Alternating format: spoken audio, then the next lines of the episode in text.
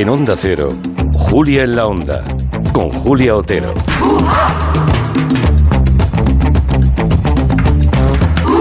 Pues vamos a empezar ya el tiempo de este territorio comanche, que nunca estuvo mejor escogido el nombre para una semana como esta, ¿eh? ¡Qué barbaridad! ¡Qué semanita estamos acabando! Mucho calor, esto parece ya, en fin, el cambio climático es una mm, evidencia de un calibre.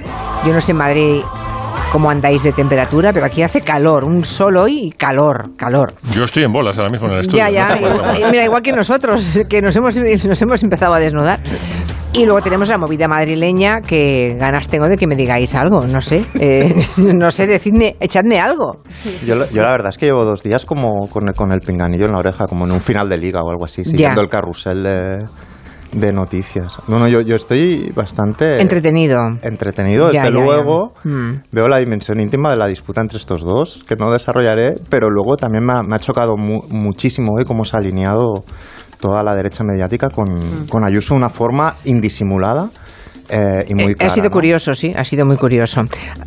Sobre todo ver cómo ayer estuvieron todo el día dudando, Sí, sí. pero a partir de la noche en, ¿Lo en consultaron determinado con la momento. almohada? No, eh, ¿cómo se llama la ¿quién es la almohada? No almohada? sabemos Ese- quién es la almohada. clave.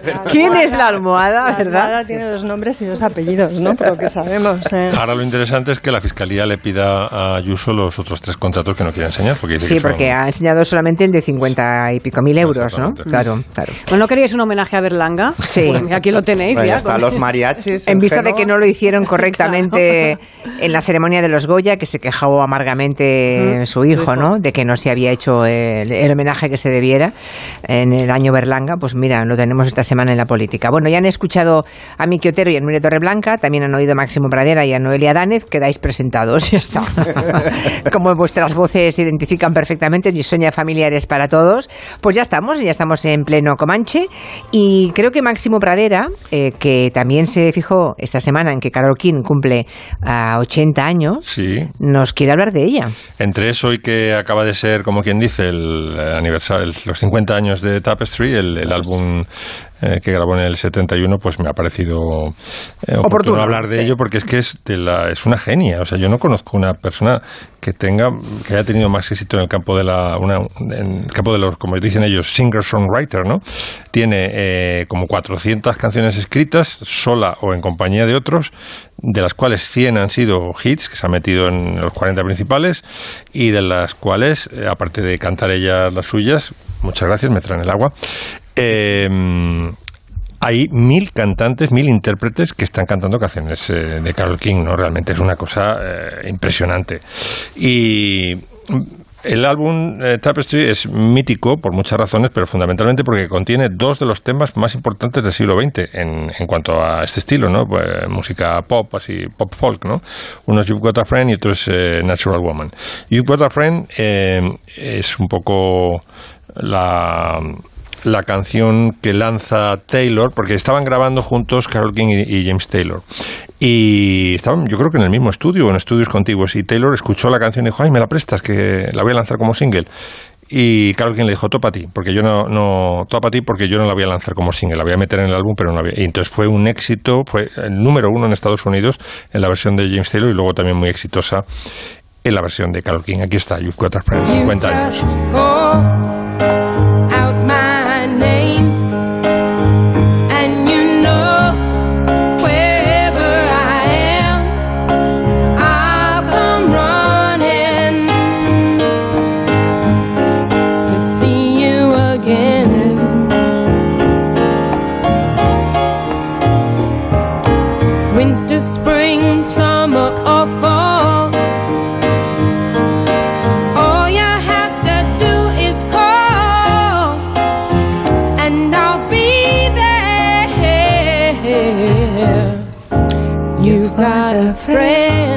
James Taylor, que no sé si le has entrevistado, Julia.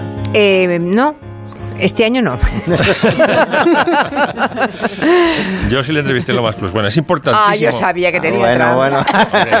Medallita. Pregúntamelo a mí. ¿Te has A ver, entrevistado, vale, haberlo dicho, hombre, haberlo dicho, que te lo hubiera preguntado yo. ¿Has entrevistado Taylor- a Taylor, eh, Miki? Eh, ¿En sueño?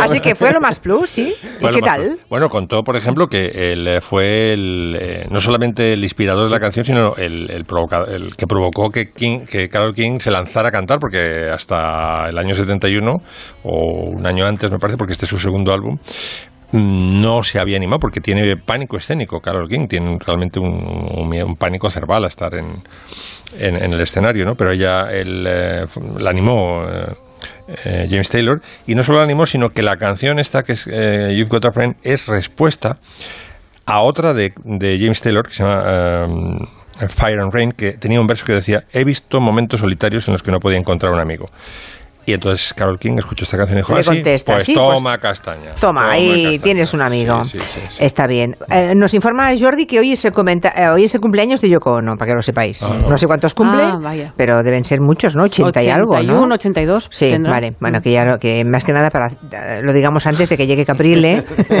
que dirá que ya todo lo que, que todo lo que hu- huele a Beatles ya es excesivo. Hombre, él simpatizará con Yoko Ono, ¿no? Porque ayudó a... acabar con ellos.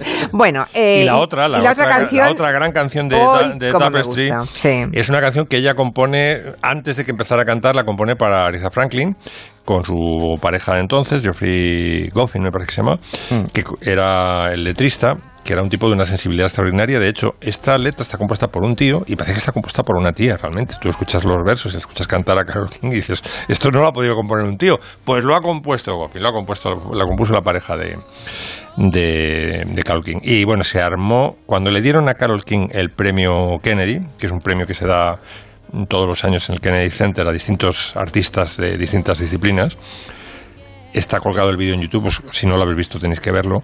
Fueron los Obama, porque el, premio Kennedy lo, dan, lo da el presidente de, de los Estados Unidos. Y la encargada, lógicamente, de hacerle un homenaje a Carol King, que fue la que recibió el premio en 2015, fue Ariza, ¿no? Entonces cantó esta, que, vamos a escuchar ahora, y en el momento ya de llegar el belting, que es cuando empiezan a cantar en voz de pecho, pero casi gritando, mm, Aretha Franklin se levantó del piano, llevaba un abrigo de pilas gigantesco, como del renacido, ¿sabes? Como aquel que llevaba Sí, sí, sí, sí. Leo DiCaprio en el renacido. Se lo quitó, lo dejó caer al suelo y ya fue el apoteosis. Aquí está, Natural Woman.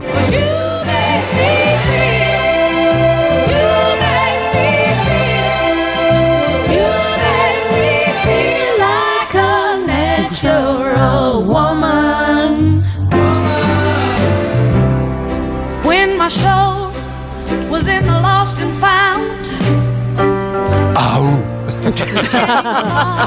¿Creéis que la U es el único, Sí. el único U es el del Comanche? Aquí también hay una U. Tiene un momento de, vi- de- de mucho viento acumulado, la canción que me encanta. Cuando entra todo el viento junto. A ver, a ver si. Espérate. Ahí. Estos trozos son maravillosos.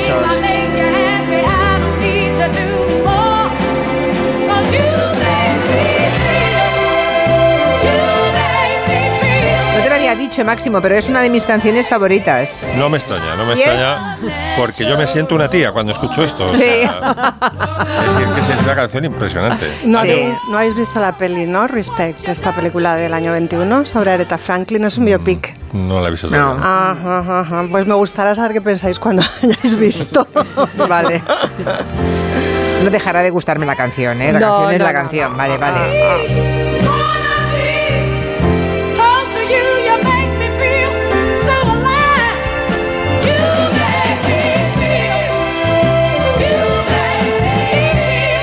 Natural Woman y lo dejamos, ¿vale? Sí. Uno más.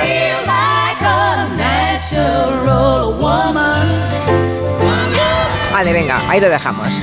Hoy Noelia nos quiere a hablar de una pareja sentimental, la que formó en su momento, la que formaron Cary Grant y Randolph Scott.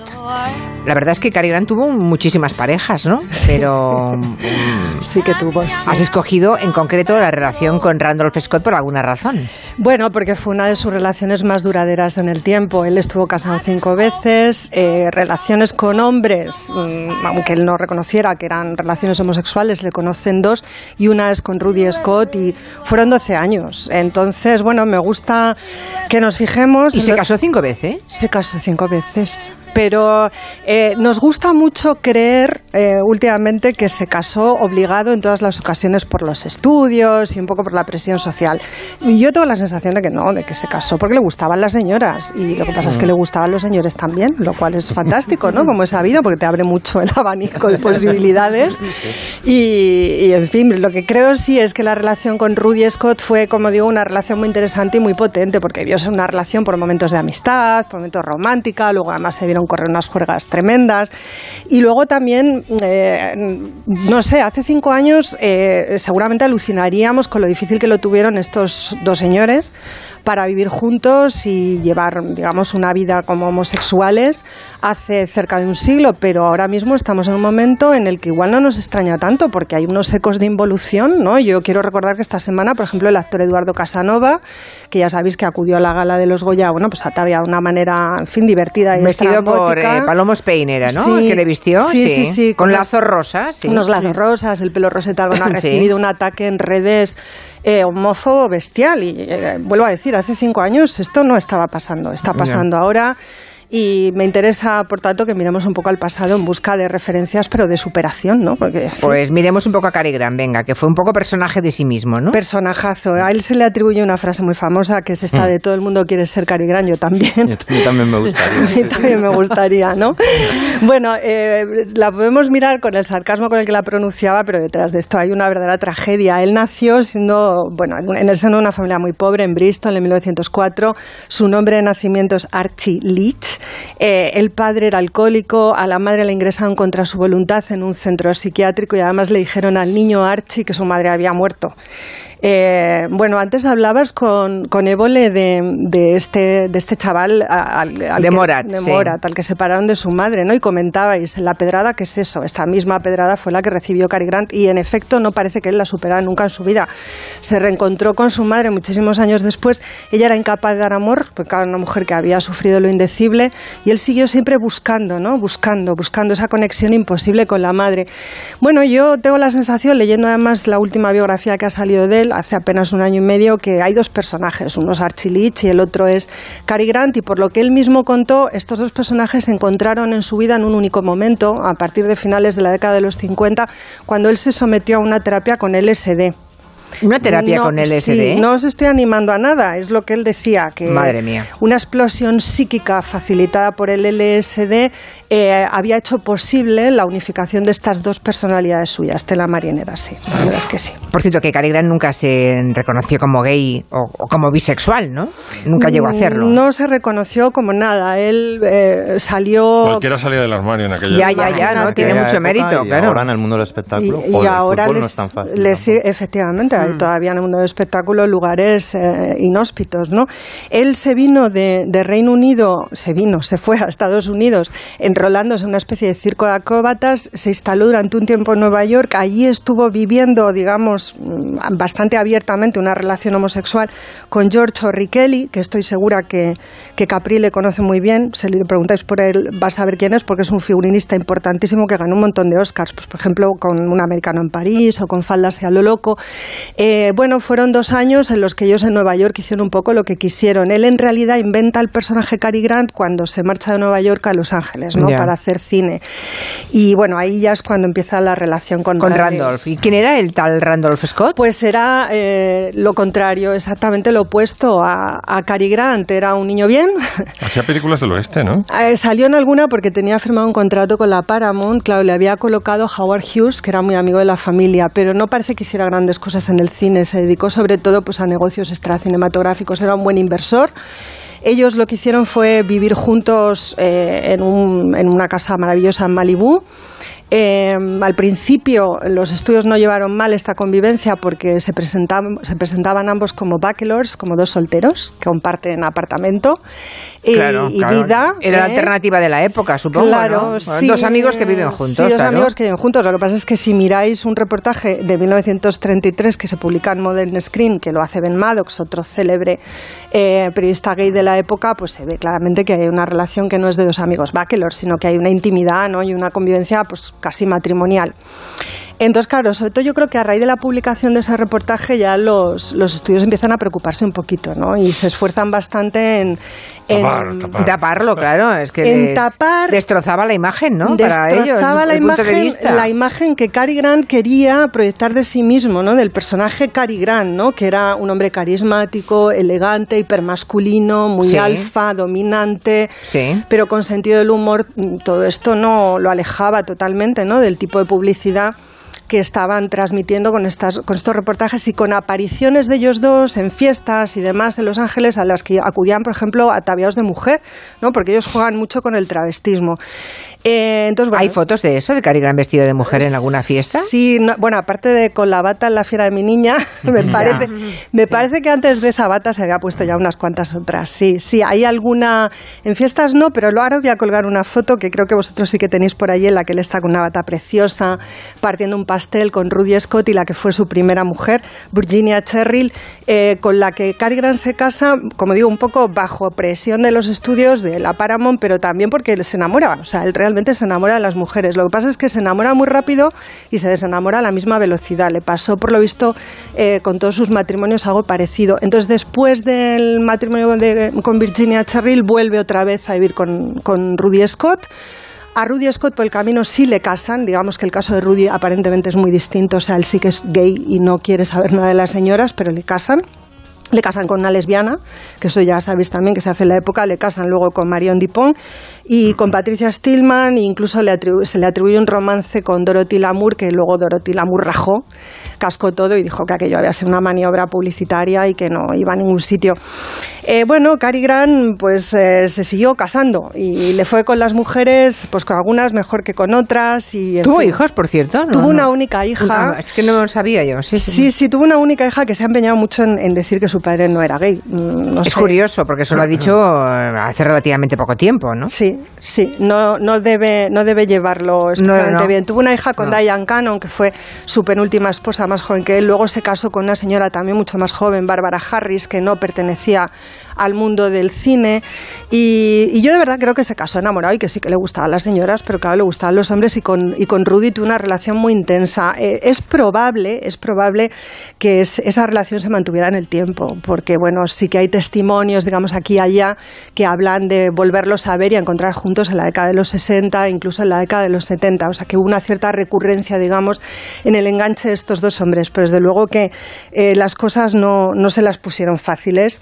Y debió haber bastante sufrimiento y desde luego lo hubo en el caso de Rudy Scott. Yo creo que en el caso de Cary Grant el sufrimiento vino más por su pasado y su dificultad de aceptarse, ¿no? De aceptarse como el niño pobre que fue y la celebridad adorable y maravillosa en la que se había convertido, ¿no? Sí, es que es, es curioso porque su aspecto, el aspecto que tenemos todos, la imagen que tenemos icónica todos en la cabeza de Cary Grant, eh, mm, diríamos que es la de una persona que ha nacido en una buena cuna, y Claro. que ha sido y que ha recibido todos los mimos, ¿no? Y mm, toda la buena educación del mundo, ¿no? Sí, él va No parece que tenga un papel. origen tan humilde y tan desestructurado en absoluto. Bueno, era muy observador, eh, se le pegan los modales de la JET, él a- trabaja en, al- en algún momento trabaja como escort, también dicen que lo contrata Mae West, acompaña a señoras. También os contaré que en la biografía esta se dice que ha trabajado como espía para el MI6, en realidad este hubiera sido el tema para hoy, ¿no? Como score, perdóname, como score, como, eh, hay momentos que lo has dicho así muy de pasada, como score con My West. Eh, sí, Mae O sea, West no sé, tenía Mae- una agencia eh, de señores y señoras de compañía. Y él estuvo trabajando Sí. no para ellas, sino para posibles clientes, Sí. hombres o mujeres que lo Sí. que requirieran los servicios. Sí, sí, sí, parece ser Pero que esto durante un en tiempo. Hollywood es bastante Ya, ya. Es muy- ¿eh? era muy habitual. No, no era nada extravagante ni extraordinario. Es más interesante la historia del espionaje. Si en un momento dado se le requirió desde la RKO para que es, analizara, digamos, eh, las actitudes en Hollywood con relación al movimiento aislacionista, es decir, a si Estados Unidos entraba o no entraba en la Segunda Guerra Mundial. No. Y bueno, él de hecho intentó enrolarse en el ejército británico y no lo consiguió porque más bien lo que le querían que siguiera haciendo esa labor en Estados Unidos. O sea, que sí que debió trabajar, pues eso, un poquito de espía. ¿Qué os parece de espía? Es un poco Mr. Ripley, ¿no? Sí. El personaje de, Sí. de Patricia Highsmith. ¿En qué año murió eh, Cary Grant? Pues mira, murió en 1984 y unos mesecitos más tarde murió Scott. Así le vamos a despedir a los dos, si os parece, con este Aún te sigo amando de Mona Bell, que no me digáis que como nombre artístico no mola todo. Mona Bell es una artista chilena olvidadísima que ganó el primer festival de Benidorm Anda. en 1959, que es el año, el año en el que Cary Grant hace público en la revista Look que por fin está cerca de alcanzar la felicidad gracias al LSD. Pues ni canto, ni río, ni duermo, ni es vida mi vida desde que te perdí. Lo próximo que escucharemos serán los bravos, ¿eh, Nuria? Sí. Vale, pero te- necesitamos un par de minutos. Si me has olvidado. Ponle Freno convoca la decimocuarta edición de sus premios para reconocer aquellas iniciativas que hayan contribuido a promover la seguridad vial en nuestro país. Envía tu candidatura antes del 1 de marzo a través de la web ponlefreno.com. Juntos, si podemos. Un mensaje de A3 Media Televisión, la televisión de un gran país. Mi marido quiere comprar un coche a un desconocido por internet. Pero yo no me fío. Que se avería y a ver quién se hace responsable. Pues llama a Legalitas. Cuando compramos la moto de segunda mano, sus abogados dejaron todo bien atado en un contrato. Además, lo puedes pagar mes a mes. Adelántate a los problemas, hazte ya de legalitas. Y ahora por ser oyente de Onda Cero, y solo si contratas en el 900-100-661, ahórrate un mes el primer año. Del 25 de febrero al 5 de marzo, ven a La Bañeza, ven a la capital del carnaval. Declarada fiesta de interés turístico nacional.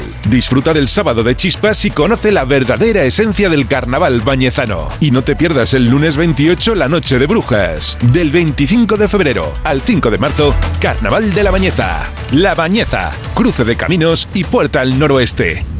¿Nervioso? Tranquilo, toma Ansiomed. Ansiomed con triptófano y vitamina B6 contribuye al funcionamiento normal del sistema nervioso. Y ahora también Ansiomed mente positiva. Ansiomed, consulta a tu farmacéutico o dietista.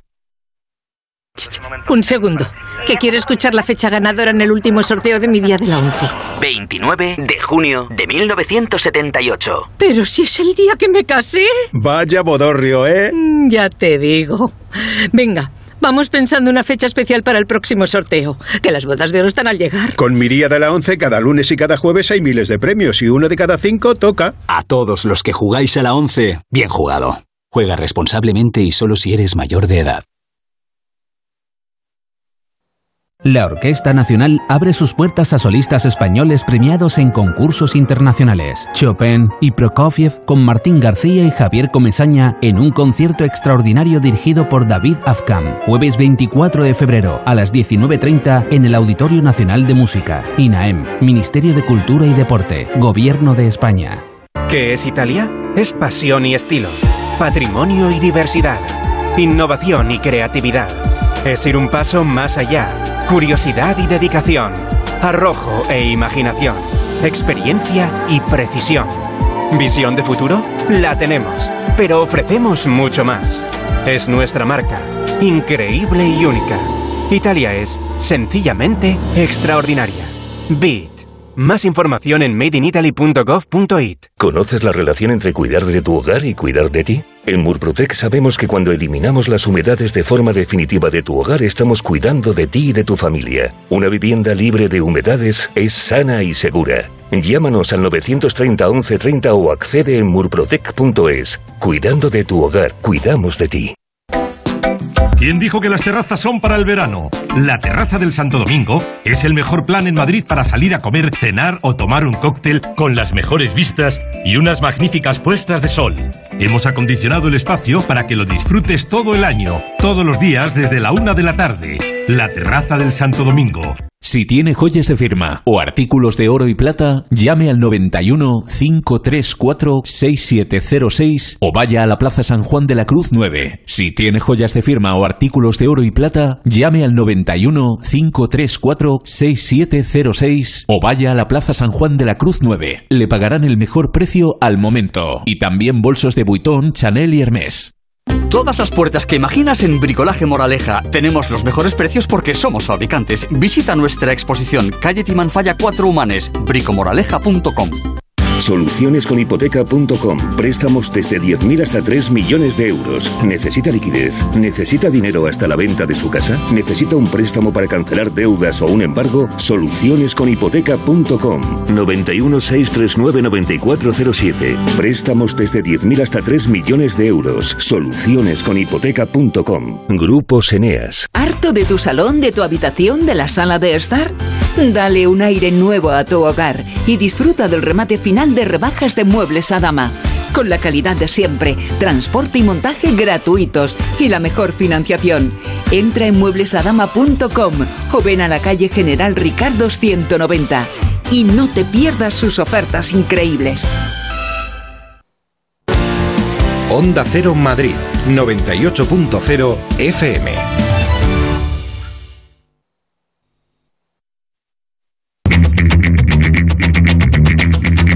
En Onda Cero, Julia en la Onda, con Julia Otero. ¿Por qué suenan los bravos? Pues porque la semana pasada nos dejó Miguel Vicens, que fue precisamente bajista de este grupo, y de, de ellos, de los bravos, nos quiere hablar, y de otros grupos nos quiere hablar Nuria Torreblanca. Sí, hombre, teníamos, debíamos tener este, este recuerdo a Miguel Vicens, el bajista, miembro fundador, que tuvo una vida muy, muy interesante y también, bueno, pues recordar que los Bravos fueron un grupazo, eso lo decimos de vez en cuando, pero hay que ir diciéndolo para recordarlo, con esta leyenda que al final resultó cierta de que las grabaciones que realizaron en Londres, pues, pues verdad que no tocaron ellos al final, ¿no? Como por ejemplo esta canción, ¿no? Eran músicos de sesión ame- ingleses que tocaron, bueno, por temas de los sindicatos de músicos de allí, pues no podían tocar los auténticos miembros, ¿no? Solo está la voz de Mike Kennedy, los coros de Miguel y de Tony, y sabemos, nos enteramos más tarde de que, de que fue Jimmy Page, uno de los que de, de Led Zeppelin, los que tocó en, en estas canciones, ¿no? Em, bueno, ¿a qué viene todo esto? Pues el Bring a Little Lovin', la canción que estamos escuchando, volvió hace un tiempo a primer plano de la actualidad gracias a Quentin Tarantino y a la película Érase una vez en Hollywood, ¿no? Se incluyó en la banda sonora, nos dio la alegría del siglo Tarantino, todos contentos, fuimos a ver la película y está muy bien que un medio mundo descubriera a los bravos gracias a esto, ¿no? Pero antes Tarantino ya había investigado por la historia de nuestras canciones porque esto no es la primera vez que pasaba, ¿no? De eso nos dimos cuenta cuando fuimos a ver Kill Bill 2 y de repente, mientras Uma Thurman conduce hasta un pueblito mexicano, escuchamos a Lola y Manuel.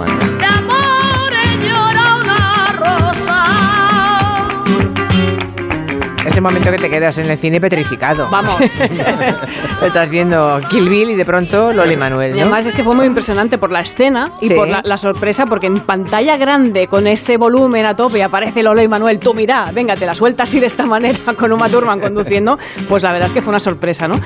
Pero muchos años antes, queridos amigos, ya sabéis, aquí hay muchos fans de este señor, que un catalán ya había irrumpido en Hollywood.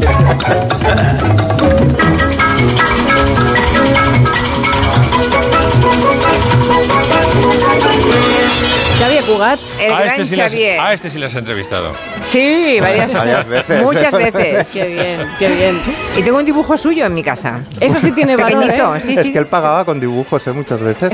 Si vas por, en re- por restaurantes, porque Y te Cataluña, encuentras con el dibujo. llegas en un restaurante Mm. y ves que toda la pared tiene dibujos de Xavi Cugat, es que iba, no tenía dinero y Ya, pagaba no, con a mí me lo hizo por cariño, Por ti, después de por la cariño. entrevista de la luna.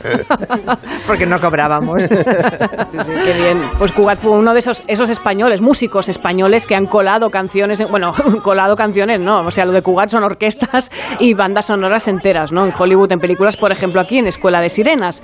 Fue el primer español en tener una estrella en el Paseo de la Fama. Ah, sí, fue el primero, Sí, Xavier sí, sí, Cugat. sí, sí, Xavier Cugat fue el primero. Y ahora vamos con una de las cinco mujeres con las que se casó Xavier Cugat porque era una murciana que también estuvo en Hollywood, Charo Baeza. burriquito como tú, que no sabe ni la U.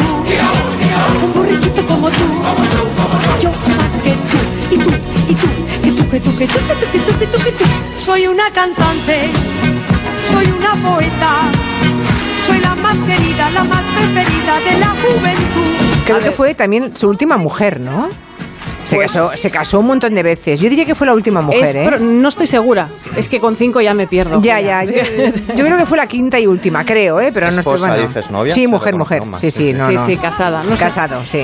A ver, es que Charo Baeza es que es todo un personaje. Dices, ¿coló alguna canción en alguna película de Hollywood? Pues mira, no, a lo mejor no, pero eh, tocaba tan bien la guitarra esta señora, cogía la guitarra española y era un espectáculo. O sea, fue elegida por una revista de guitarristas en España como una de las mejores guitarristas españolas de, de guitarra española, guitarra flamenca, ¿no? Sí, sí. Y, y además, si te metes y buceas en YouTube, encuentras entrevistas con Dean Martin y sale ella cuchi cuchi. Bueno, es un espectáculo. Es la primera murciana, además, que tiene un cameo en Los Simpson, que se dice pronto. Eso, eso. Y ahora dejamos a Charo Baeza y vamos con algo que os va a sonar un poquito más. ¡Hombre! Nuestros amigos de Barrabás. Sí, ahí están Barrabás. Este temazo que tenemos por sintonía fue un grandísimo éxito en Estados Unidos en 1972, o sea, 50 años tiene esta canción, este año los cumple. Es un rompepistas y en 2016 se incluyó en una escena de una serie llamada Vinyl que produjo Martin Scorsese, que produjo Mick Jagger y que hablaba de la música en Nueva York a principios de los 70. Y, y además tiene, no tiene una escena ahí de pasada, aparece en un final de capítulo, en una escena espectacular. Le reservaron un sitio importante. Y pues, suena esta canción. Sí, porque realmente tuvo mucha repercusión en Estados Unidos. ¿Qué otra canción de un artista español aparece en una serie americana?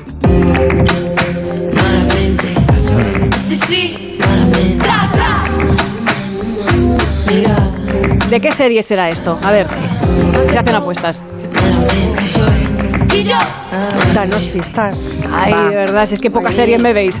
No, si las, ve- las tú vemos las ves todas. todas tú. A ver, una serie que no tenga muchos años, que incluya a Rosalía, pues no puede ser muy antigua.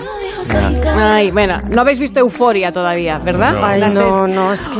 Una Es que, serie claro, aquí me vais soltando series. Sí, sí, me no habéis tiempo. dicho la de Juan, la de Javier Cámara. La de Vamos, bueno, Juan. la de Vamos Juan. Y claro, pero cuando me entero ya lleva 800 capítulos. Ya se ha acabado. No, claro, y aún no me la he acabado. Claro, Es bueno. que eso es tremendo. ¿sí? Euforia es una muy muy buena serie que está enganchando a gente joven, pero no solo es para jóvenes, cuidado, porque el tema es delicado, se emite en HBO y es un drama adolescente que se basa en una serie israelí que ya arrasa en todo el mundo y tiene a Zendaya como protagonista y es una serie, bueno, que se, se trata de acompañar a unos jóvenes en su camino de estudiantes, ¿no? Y ahí no faltan pues drogas, sexualidad, problemas de identidad, amor y amistad, pero contado de una manera, una realización, una forma de contar los personajes que es realmente espectacular. Euforia, dices. ¿eh? vale, vale, ya no me penséis en una serie adolescente cualquiera. Esta es la gran serie sobre la No es a adolescencia. salir de clase, quieres decir. No, no tiene nada que ver, por favor. Es bate. todo lo contrario. Realmente es muy recomendable. Vale, vale, muy pues buena. nada. Y ahí sale esta canción de Rosalía. Sí, en un capítulo aparece Rosalía en Malamente. Y acabamos con la canción, la canción, así en mayúsculas, que tuvo un éxito brutal también en Estados Unidos, tanto, tanto y hace tantos años que se ha consolidado allí como un clásico. Últimamente ha aparecido en la serie Riverdale y en la película Tommy Boy. Vamos todos.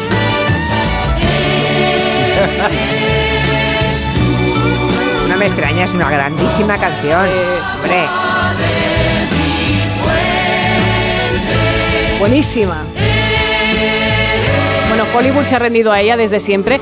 Y yo no sé, yo le estoy. Está, co- co- no sé qué pensáis. ¿Está cogiendo forma para el club de la ducha de la. Guau. Uy, no, es muy Ah, ¿no? difícil. Se ¿Cuándo trata toca? de eso, es la gracia. El coro en Nu, el de Bu, ese es el gran es el Waterloo de todos los que cantan en los karaokes. O sea, ¿Sabes siempre se estampan ahí. Amaya, Amaya no soporta. Y una vez le digo, pero Amaya, el U es fundamental en la canción. Si le quitas eso, se queda en nada. Y Amaya dice, lo odio, no puedo con ese falsete.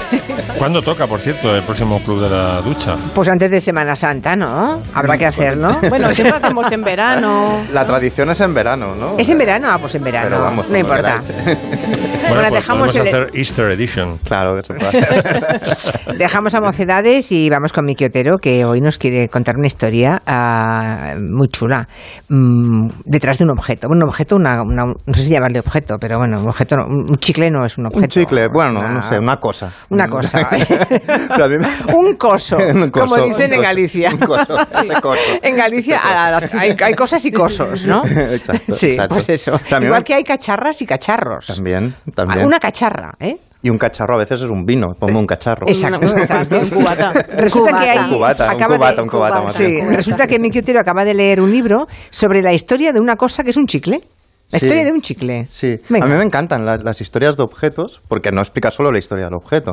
A través de él, el objeto, si lo sigues, va encontrando personas, otras historias, otras anécdotas, va acumulando tiempo, los objetos son Te tiempo concentrados. ¿no? La primera novela de Nuria Torreblanca. Que una guitarra, es un ejemplo. es una guitarra. es un ejemplo muy claro de esto. Es Sí. decir, eh, la novela de Nuria hace exactamente eso. Eso, es con mundo su de vida. donde Luillo hacía lo mismo con una bola de béisbol y se va demostrando como los objetos son tiempo concentrado, los materiales de los que está hecho, la primera vez que se fabrica, cuando se vende, cuando se presta. Si sigues al objeto, encuentras varias vidas, encuentras una historia magnífica y también suelen demostrar algo básico, esencial para mí como consejo vital y es que una cosa es el precio de las cosas y otra cosa es su valor. ¿no? Ya. Y esta historia, que es la historia del chicle de Nina Simón, que es un libro así titulado, El chicle de Nina Simón, de Warren Ellis, que acaba de editar Alpha Decay, eh, hace esto, sigue la historia de un chicle que un día mascó eh, Nina Simón. ¿no? Y entonces, como nos va a permitir esta, esta cosa de seguir el chicle, encontrarnos con canciones y como es una historia un poco como de cuento, yo quiero poner una, para empezar poniendo una de mis favoritas de Nina Simón, me parece una joya, que es July Tree, que es preciosa.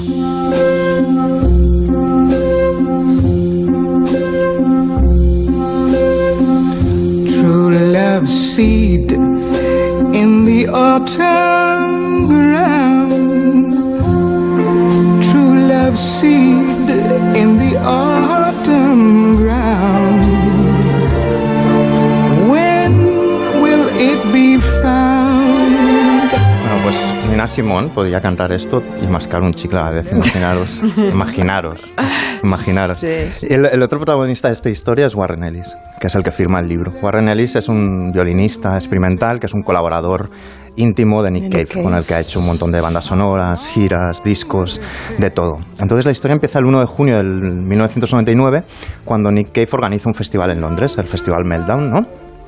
y invita a Nina Simón. Nina Simón aparece como pintada como una especie de reina egipcia, en tonos dorados, los, párpados. Eh, ha llegado a duras penas a ese momento, porque recordemos que Nina Simón abandona Estados Unidos en los 70, vive en varios países africanos, se le diagnostica bipolar cuando tiene sesenta y pico años ya. Se explican así muchas cosas de su sufrimiento, de la relación con su marido, que era el poli ese que le hizo de manager, que la maltrataba. Y, y el caso es que llegó a vivir incluso en un piso infame, muy pequeño de París, lleno de trastos, cuando estaba más enferma. Y allí tocaba durante cinco horas por 300 dólares. Eh, la que había sido la líder de la lucha por los eh, derechos civiles y una estrella del pop mundial. Tocaba por 300 dólares, que era un poco sus inicios en Atlantic City, ¿no? Pero cuatro años antes de este di- 1 de junio del 99, algo había pasado y algo había cambiado en su vida. Y lo que había pasado era esto.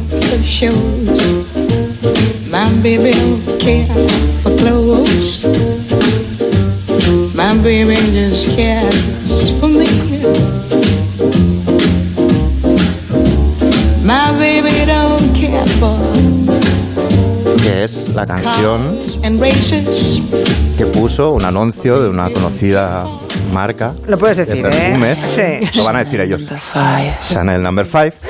y el anuncio lo que consiguió es volver a poner, digamos, a Nina Simón, que estaba en olas bajas. O sea, fue el anuncio de mapa. Chanel que Totalmente. Fue lo que, recuperó a- lo que lo acerca a la que lo acerca a nuevas generaciones. Se convirtió en un, en un hit absoluto y sonaba en un montón de sitios.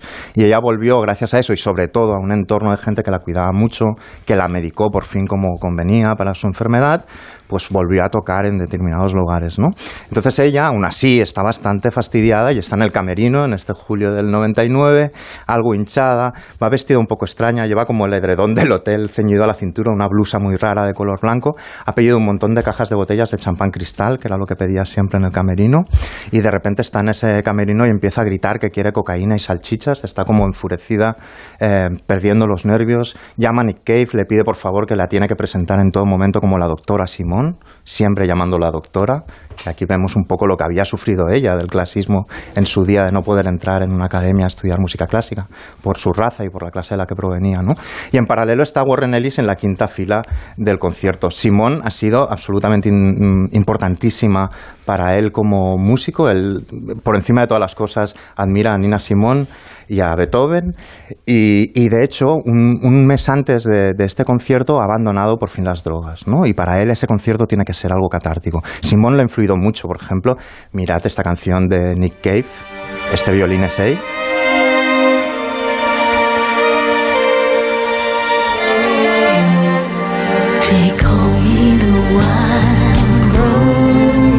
Él va no solo ilusionado, sino como algo medicinal a ese concierto, porque por fin ha dejado la- las drogas, ¿no? Sale Nina Simón por fin al escenario, hinchada, con la mirada un poco hueca, con esa pose desafiante, se planta en el centro del escenario, levanta el puño, dice tres veces yes. Luego empieza a mascullar algo extraño, como que está muy enfadada con que hace hacía mucho tiempo que no iba a Londres y, ha hecho el check-in en un hotel y ha subido y ha visto que todas las mujeres de la limpieza eran todavía negras.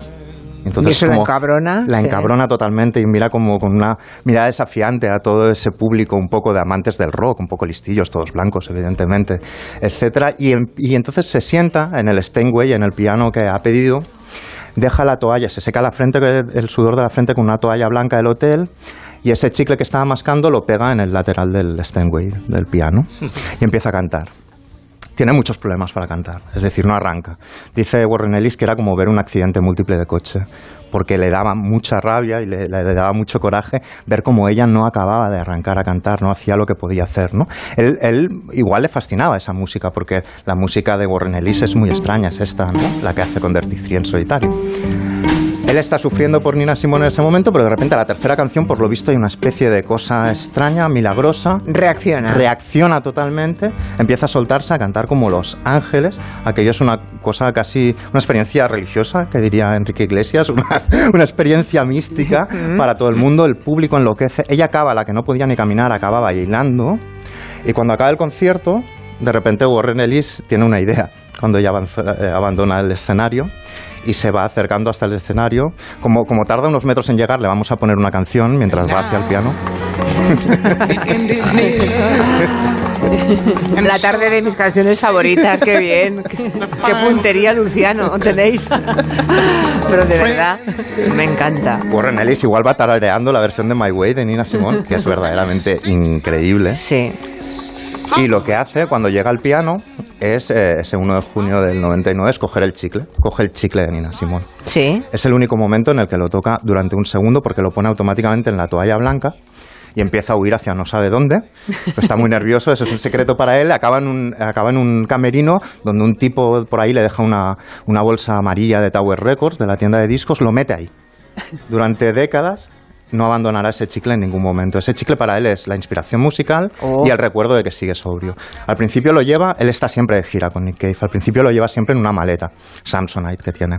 Pero entonces llega el atentado del 2001 de los atentados terroristas y llevar un chicle en la maleta no es la mejor idea para No. entrar en Estados Unidos Claro. y menos si eres un tío como él con una barba larguísima y una nariz bastante eh, aguileña y entonces decide dejarlo en casa. Lo mete primero en una caja de cerillas, luego en una especie de altar al lado de un busto de Beethoven, luego dentro del piano, ninguna, no le deja tranquilo en un jarrón de su abuela con, flores violetas, en una cajonera que hace a medida, todo le pareció demasiado obvio, demasiado encontrable para los ladrones, se va de gira y tiene, llama a casa a su mujer, me han robado el chicle, está totalmente pendiente, ese chicle es una inspiración y es un secreto para él y es el recuerdo de que sigue sobrio y el recuerdo de que puede volverse a inspirar, ese chicle al final es una reliquia de santo.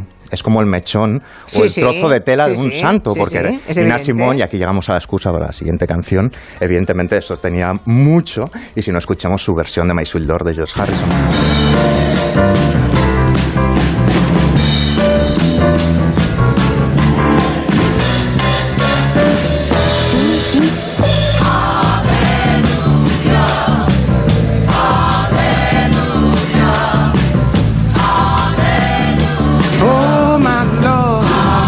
Toca, en todos esos años no toca el chicle, ¿eh? Siempre toca como mucho la toalla o la bolsa, pero siempre lo guarda. Y entonces, un 10 de septiembre del año 2013, ha pasado mucho tiempo, tiene que rodar un documental con Nick Cave, que se, se titula 20.000 días en la Tierra. Y en este documental, Nick Cave de repente le pregunta, oye, ¿tú te acuerdas de aquel bolazo que dio Nina Simón, que nos cambió la vida y nos voló la cabeza? ¿Tú te acuerdas de que salió como mascando un chicle? Do, do you remember before she started playing, she took Que, the chewing ¿Recuerdas como antes de empezar a tocar dejó el chicle y de repente Warren Ellis le dice, sí, sí, claro que lo recuerdo. Si lo tengo yo. Lo tengo yo. Y Nick le dice, me estás vacilando, ¿lo dices en serio? Dice, no, no, no, tengo yo ese chicle, lo sigo guardando. Es una reliquia para mí. Seis años después, a Nick Cave le, le encarga la Biblioteca Real Danesa, le encarga una exposición con sus objetos más preciados. Y llama a Warren Ellis y le dice, oye, tú querrías, conservas el chicle, imagino, dice el otro hombre, por supuesto, querrías exponerlo. Y empiezan a fantasear con la idea de que ese chicle es una obra de arte y por tanto tiene que ser expuesto en un- una especie de pedestal de mármol, en una vitrina térmica con doble alarma, eh, asegurarlo por un montón de pasta y que sea el objeto más preciado de esa exposición, que se convierta en lo que es. ¿Sabemos el sabor del En chicle? una obra de. Es lo primero que le pregunta Nick Cave. "¿Te- ¿Tú sabes de qué color es o a qué sabe? Y dice Warren Ellis, no me atrevo ni a tocarlo. Ese chicle es como el último aliento de Thomas Edison que se dice que guardó Henry Ford. Es eso, él no puede tocar ese chicle porque tiene le- el último mordisco marcado de, de Nina Simón y las últimas huellas dactilares de Nina Simón. Y entonces tiene una idea preciosa Warren Ellis y es, por si se pierde el chicle, voy a hacer una réplica en plata fundida. ¿no? Entonces llaman a una joyera neozelandesa Madre de lujo mía. y le dice tal. Pero en el proceso de cómo lo hacemos, porque no querían imprimir en 3D, querían que fuera manual, con una plantilla de cera, etcétera, etcétera, dice, ¿por qué una? Yo he guardado este chicle durante 20 años. Voy a hacer 20 eh, réplicas del chicle de Nina Simón de plata. Les voy a poner un aro para que se puedan colgar al cuello y una persona por año. Voy a elegir las 20 personas más importantes de mi vida y les va a llevar un paquetito sin remite con, con este colgante que es el chicle de Simón para que, de Nina Simón para que lo lleven eh, Sí. con ellos y elige a 20 personas y les envía este chicle. Este chicle acaba en esa exposición Está aún allí, de hecho. Cuando iban a inaugurarla llegó el COVID, no se pudo inaugurar, se inauguró un tiempo después. La responsable de la Biblioteca Real Danesa dice que es el objeto más preci- preciado de la exposición de largo, el que van todos a ver.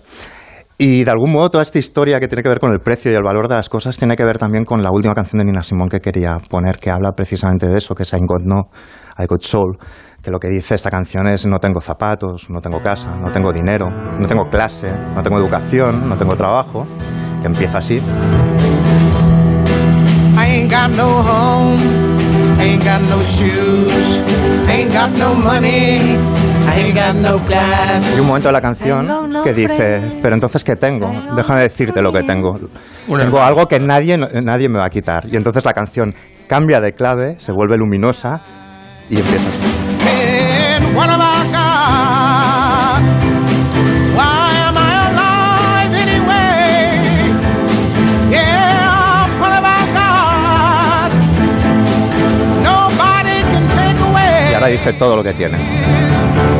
Got my hair, got my head, got my Tengo mi brain. pelo mi cabeza, tengo mi cerebro, mis oídos, mi nariz, mi sonrisa, mi boca, mi mentón, mis tetas, mi alma, mi sexo, mis manos, mis piernas, mis tobillos. Tengo mi hígado, tengo mi sangre, tengo vida, tengo mi vida. Acaba así la canción. Es muy gracioso la vida, ¿no? El tema. Totalmente. Sí.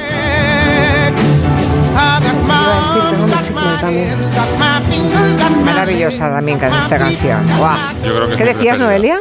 No, que pensé que iba a decir, tengo mi Tengo chicle. mi no lo tiene, Noelia. No, lo no, tiene Warren Ellis. claro, ya, no me has que- seguido, he estado hablando he mucho estado- rato. No, que te he seguido totalmente, Los pero digo, del multitasking. el último giro de guion, ¿sabes? De, de- de verdad que estaba con eso en la cabeza. Digo, ahora viene el último giro de guion y ya nos quedamos todos muertos. I got my gum.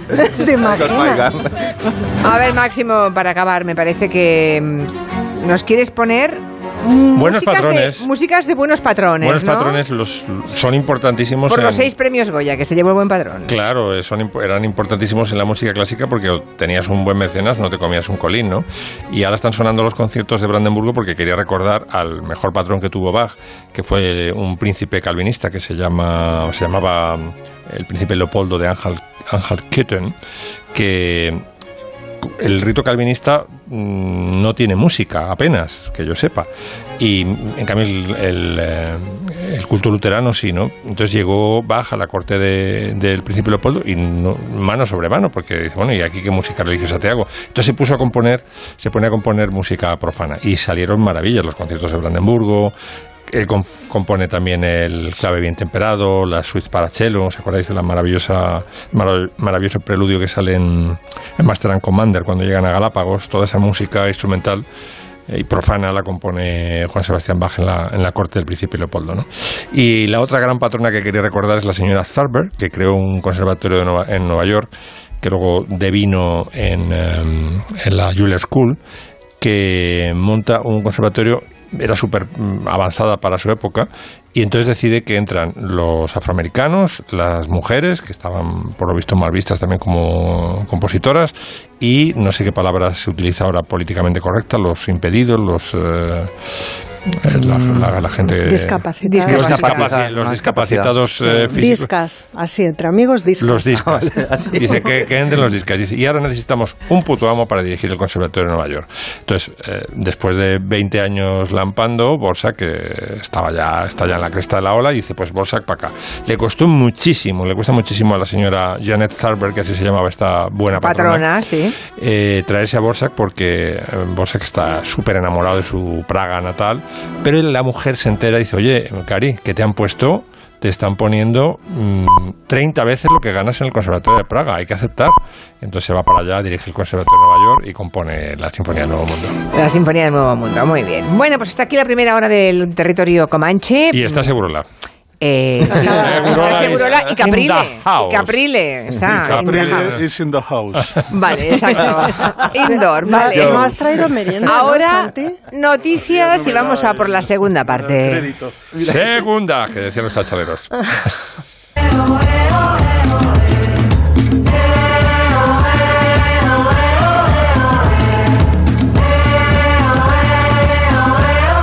En Onda Cero, Julia en la Onda, con Julia Otero. Nos faltan nada, 50 minutos para que empiece nuestro fin de semana. Pero antes tenemos que hacer la segunda parte del territorio Comanche. Dejadme que le conteste. Bueno, primero saludo a todos, porque tenemos segundo reemplazo de Comanche. Claro, aquí va por reemplazos. Tenemos a Santi Segurola, lo oíamos de fondo antes.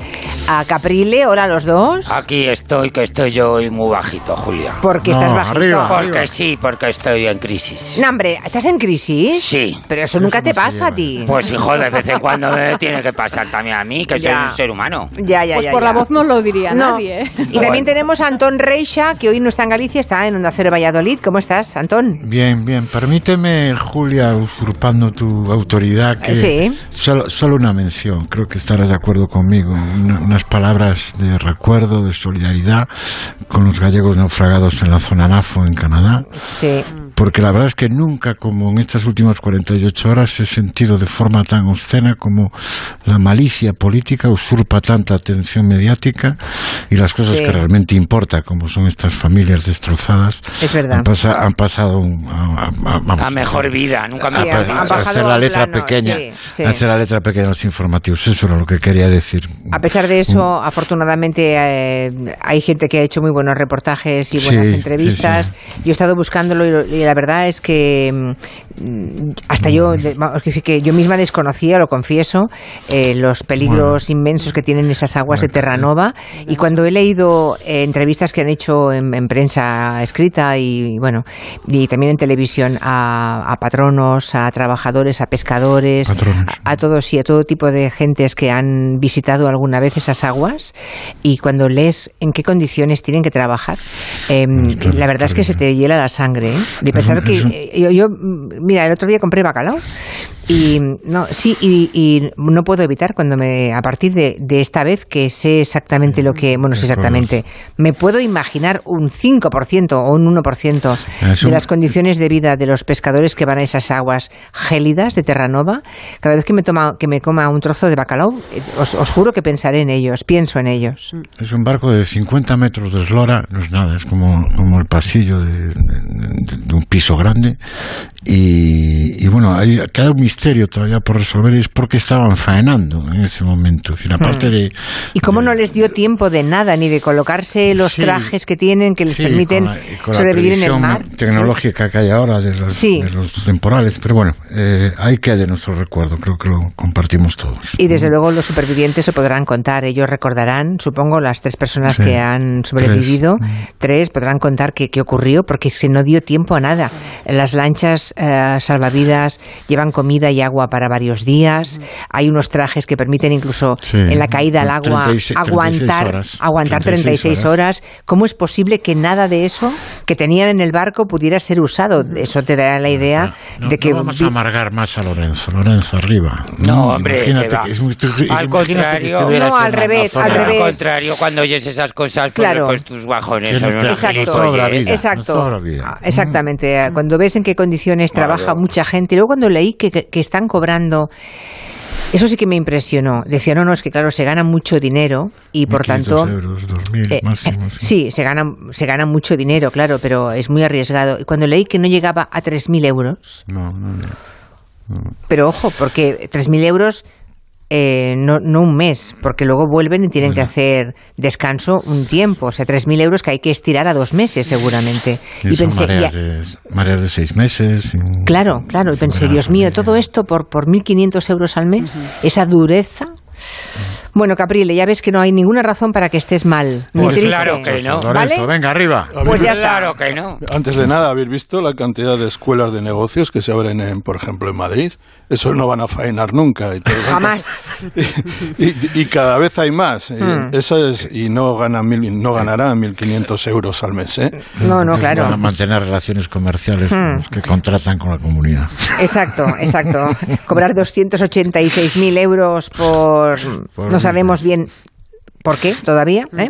Espero que Hombre, con el pero han tiempo... puesto un detective, han puesto un detective, Julia, hombre. Espero que lo sepamos. Por Pero, favor. por cierto, ya que hablamos de esto de Madrid, hay un oyente que dice que ya está bien, que hoy tampoco hay, co- que hoy no hay gabinete, ayer tampoco lo hubo porque tuvimos fútbol, justamente ayer hubo fútbol. Y dices que yo estoy esperando que, que me hagan un gabinete sobre la situación en Madrid, del PP y demás. Silvano Orbalas. Bueno, Eso. eh, es- estése tranquilo que el lunes lo haremos. Esto es una trinchera, hermano. dile. El lunes ya lo haremos, el lunes ya lo haremos y, y- y habrá tiempo porque esto no se va a pasar, ¿eh? Pero Ayer Julia, de aquí al con- lunes lo mismo ya no hay ni PP, ni Génova, ni nada. Hombre, por favor. Ayer conectaste con Elisa Beni, con Gallego. y- Sí, exactamente, que además tenían opiniones mm, distintas, sí, ¿eh? Los dos, es sí, curioso. muy matizados. ¿Hay Eh, apuestas?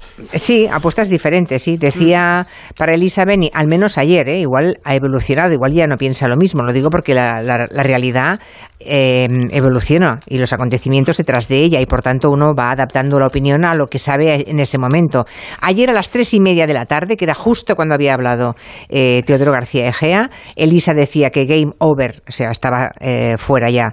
Mm, era Ayuso, sí, y en cambio Javier Gallego creía que era eh, que podían ser los dos, ¿eh? Mm, los dos los que, que acabaran yo, fuera. yo mi apuesta es total por que va a ganarlo este, este pulso, lo va a ganar Ayuso. Hombre, Totalmente, además. Solo, solo hace falta leer los periódicos de hoy, los periódicos, vamos a llamar, entre comillas, conservadores, Sí. me para saber por dónde van los tiros. Me permites una observación, Julia, muy políticamente incorrecta.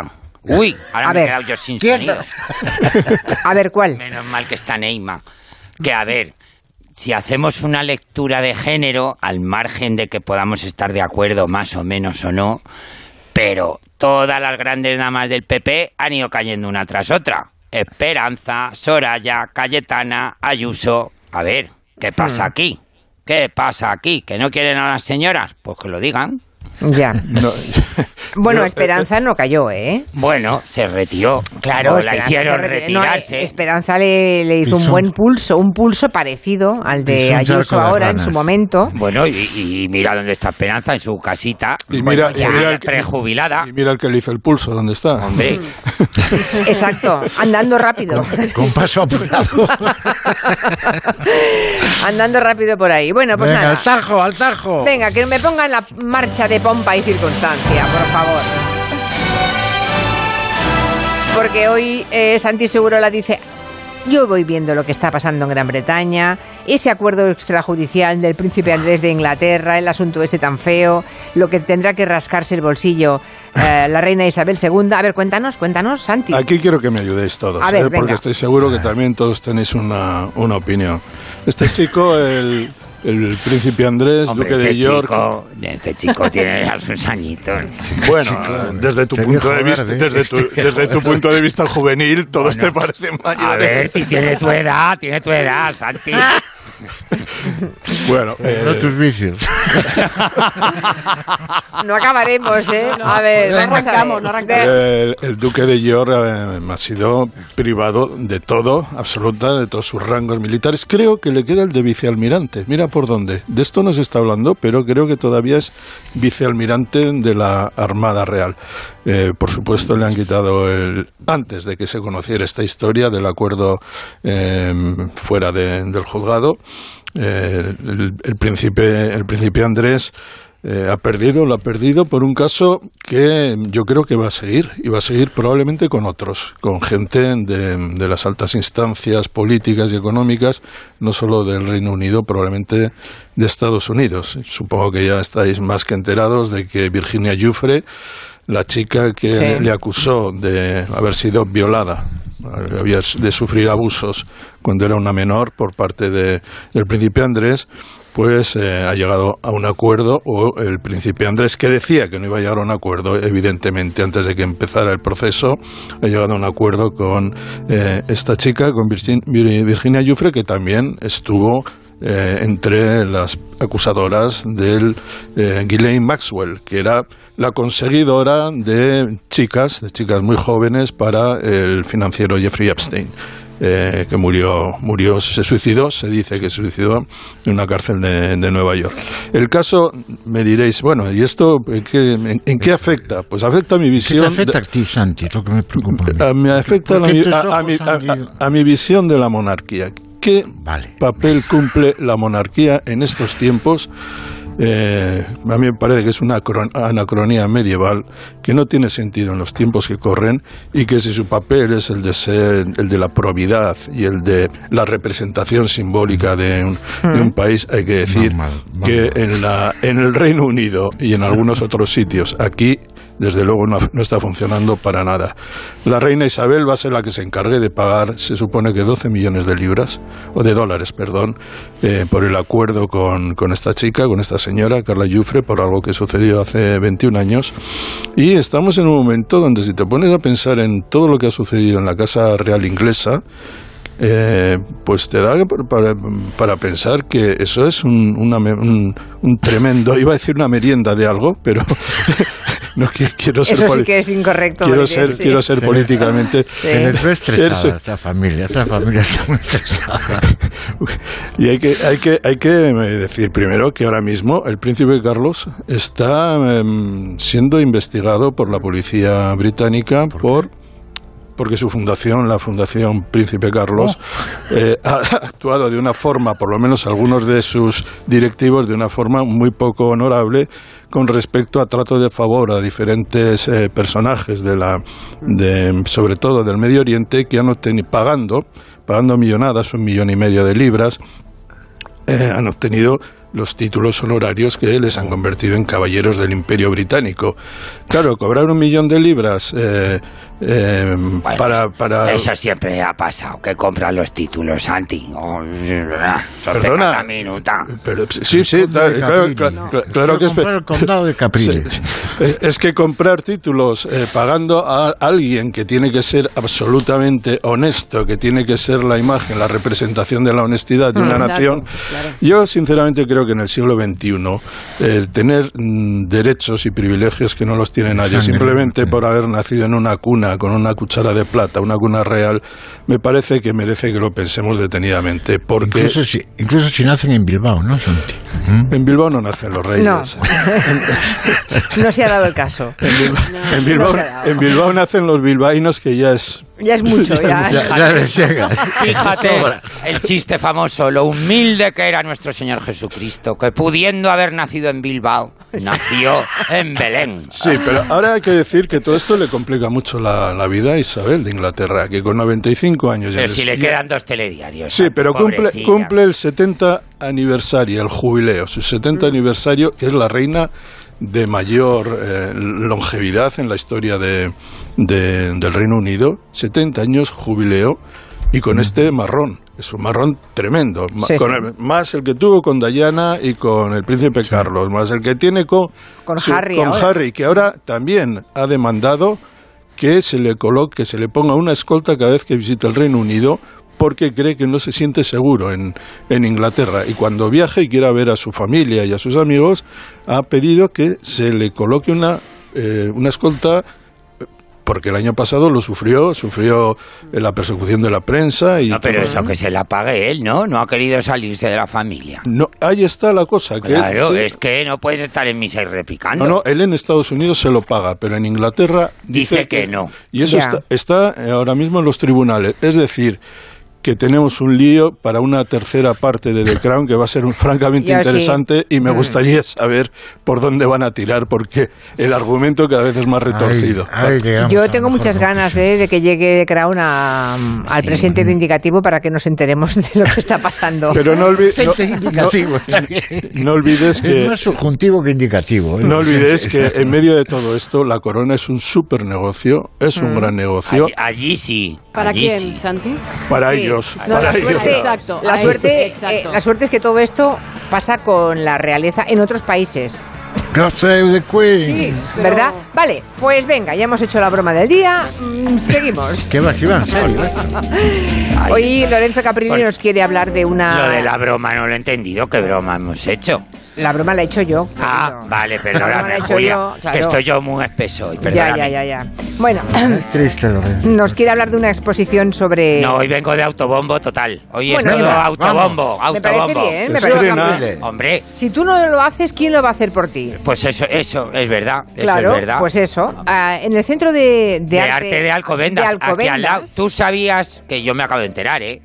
Que la diferencia entre Alcobendas y San Sebastián de los Reyes es una calle que se llama Avenida de España Pues no, o sea, a un lado de la avenida es Alcobendas y, y al otro, otro, San Sebastián. efectivamente. Bueno, pues eh, mira, Pues para mi- toda la gente que esté ahí o los que vayan desde Madrid, que sepan que hay una exposición sobre Caprile en ese centro de arte de Alcobendas. Que es precioso, ¿eh? Yo me he quedado impresionadísimo. Yo me voy para allí. ¿eh? Sí, es muy bonita. Y lo más bonito de la exposición, Julia, es que yo no me he enterado de nada. O sea, te la han hecho. Me la han que- hecho todos, entre el comisario José Luis Masó, que lleva colaborando conmigo y con el- la Compañía Nacional de Teatro Clásico desde el 2006, y mis chicas del taller, que desde aquí les doy un besito a todas y las gracias. o sea- y sea- se lo han cocinado todo entre ellos. A mí me dijeron, este día tienes que ir a inaugurarla. Y, yo, ¿Y no "Ah, pues sabías mira". a dónde ibas? Pues no sabía dónde iba. Oh. Y de repente dije, pero si voy a la radio y me dicen, no, vas a Alcobendas, porque esto es antes de la Avenida de España. Más para allá es... Oye, O sea, que te han organizado tus amigos. Todo. eh, las chicas una del taller. sorpresa como maravillosa. Una sorpresa. Y es sobre mi faceta como figurinista Teatral. teatral y José Luis Maso con mucho ojo pues él ha, ha considerado que esa faceta de figurinista también incluye pues los trajes de Anne de las campanadas y algunos trajes de las alfombras rojas y alguna cosita de maestros de la costura que por cierto mm, publicidad volvemos este martes a las 10 en la 1 Vale. Pero, ¿cómo puedes estar de bajón si estás en la cresta de la ola? Eso digo yo. O sea, vamos a ver. O sea, ahí, ahí hay toda la colección de trajes que has hecho tanto para el teatro como para los musicales, como para la ópera, Para- como para el ballet. Para la, para la ópera no, porque la producción Ah. más bonita que he hecho de ópera, que fue un rey pastor para La Coruña, Freisa, Sí. Ah. la hemos intentado recuperar y misteriosamente se ha perdido. Mm. Para busco, el lo famoso tengo- lo tengo- festival lo tengo Mozart. yo en el trastero, lo tengo yo en el trastero. Pues hijo, debes tener un trastero inmenso, porque eran unos trajes que ocupaban un montón. bueno. Naftalina. tengo Bueno, mucha allí van a encontrarse los que vayan a verlo, por ejemplo, el traje de boda de, de, De lobo de Wall, el lobo de Wall, Street, ese ¿eh? no lo hemos encontrado. Ese O- está en mi Diógenes. O también El de, el que el de viste- siete apellidos- el de ocho apellidos vascos Está en tu está. Diógenes. Sí, de repite ocho apellidos vascos está. Vale. Sí, que yo tengo un Diógenes muy exagerado. Pero eso Julia que- lo sabe. Sí, y el que viste Penélope Cruz en Manolete En también, ¿no? Manolete, esa gran película es de- maldita del que es cine de- español. Que es de Alcobendas, Penélope. Mal- ¿no? Sí, sí, ahí todas las señoras de Alcobendas te hacen su foto al lado del traje de Penélope Cruz, un traje Bien. precioso que fue el que se utilizó para el cartel de la película, que Bueno, nunca pues- se ha estrenado, por cierto. Que sepan los oyentes que ese Nunca se estrenó esa peli. esa exposición de Caprile estará hasta el 13 de Hasta abril. el 13 de abril. En el Centro de Arte Alcobendas. Mira, igual Así no se han es. enterado y ahora pues habrá Pero mucha me- gente que me- quiere ir a verlo. Así es, y mira, está gustando tanto Julia como ella es de autobombo que te he pedido permiso, que ya nos la han pedido desde Valladolid, donde Anda. está Anton Freisa, y nos la han pedido. Reisa. Repite conmigo, Reisa. Reisa, perdón, Es- Reisa. vale. Reisa. Caprile. Y, y- y también desde el Ayuntamiento de Madrid, que no sabemos lo que va a pasar, pero bueno, de momento la han O pedido. sea que también lo han pedido, ¿ves? A mí lo que me parece más chulo y más bonito es que lo hayan hecho los amigos que, que lo hayan organizado. Sí, claro. De verdad, en serio, desde aquí, mil gracias al, comisa- al comisario, a José Luis Masó, Mm. porque lo ha hecho de maravilla, Julia. Un par de minutos y nos habla Anton Reixa de Elena Ferrante. Uy, gracias.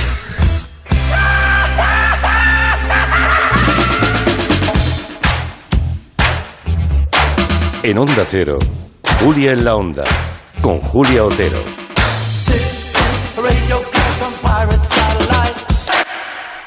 Movistar Prosegur Alarmas presenta una alarma que no es solo una alarma. ¿Y si algo anda mal por casa? Reacciona de forma inmediata ante una emergencia, dándote asistencia en menos de 29 segundos y llamando por ti a la policía. ¿Y todo esto por cuánto? Ahora por solo 9,90 euros al mes durante 6 meses, contratándola antes del 28 de febrero. Consulta condiciones en tiendas Movistar o llamando al 900 200 730. Ahora debemos cuidar nuestro sistema inmunitario. Toma Inmunofarma. Inmunofarma contiene zinc y vitamina C que contribuye al funcionamiento normal del sistema inmunitario. Inmunofarma.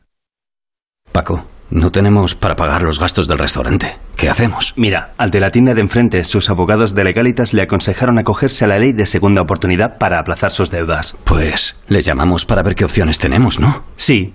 Además, se puede pagar mes a mes. Adelántate a los problemas, hazte ya de legalitas. Y ahora por ser oyente de Onda Cero, y solo si contratas en el 900 100 661, ahórrate un mes el primer año. Flexibilidad en tus articulaciones. Flexium contiene manganeso que ayuda al mantenimiento de los huesos. Flexium, de Pharma OTC. Había una vez un barquito chiquitito. Había una vez unas vacaciones únicas y había un momento único para reservar. Ahora, reserva ya tu crucero en la semana del crucero de viajes del corte inglés por solo 60 euros, pagando en seis meses y sin gastos de cancelación. Además, con el programa Confianza incluida, tu viaje con total tranquilidad. Financiación ofrecida por Financiera al Corte Inglés y sujeta a su aprobación. Consulta condiciones en viajeselcorteinglés.es. El barquito En BP nos gusta ser parte del viaje de tu vida, acompañándote y ofreciéndote justo eso que necesitas cada vez que haces un alto en el camino. Por eso, con el programa Mi BP puedes ahorrar en cada repostaje y disfrutar de muchas más ventajas cada vez que utilizas tu tarjeta Mi BP. Vive el viaje de tu vida con BP. Consulta las condiciones del programa en mibp.es.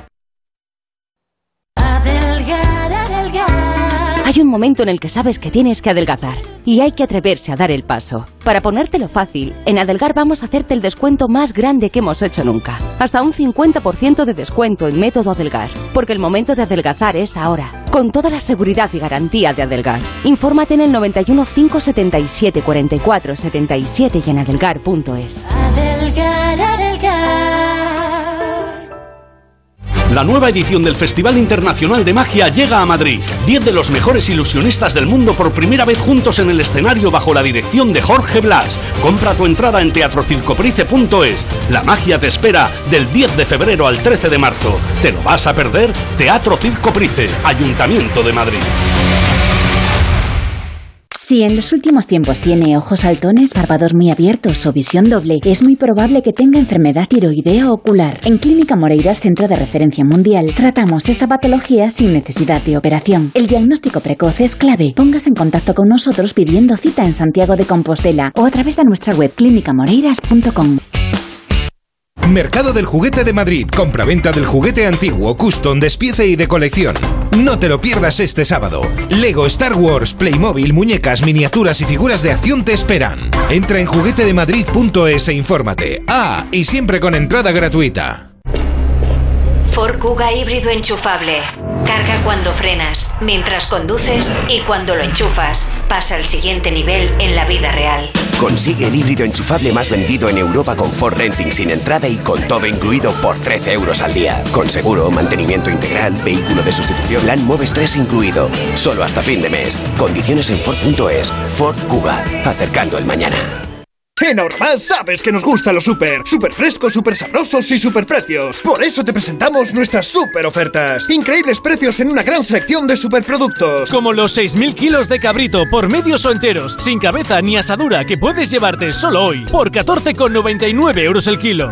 Practica el ahorro ahorra más. Mi madre, timón de toda la familia, organizaba y decidía por todos. Pero ahora que le cuesta concentrarse y se le hace una montaña decidir cualquier cosa, yo le ayudo a que lo siga haciendo todos los días. Además, sé que no estoy solo.